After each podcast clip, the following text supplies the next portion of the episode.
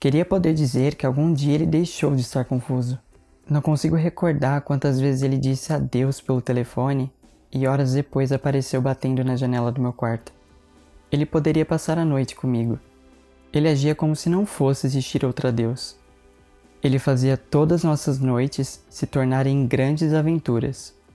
Metade do meu guarda-roupa tinha coisas que ele deixou no meu quarto.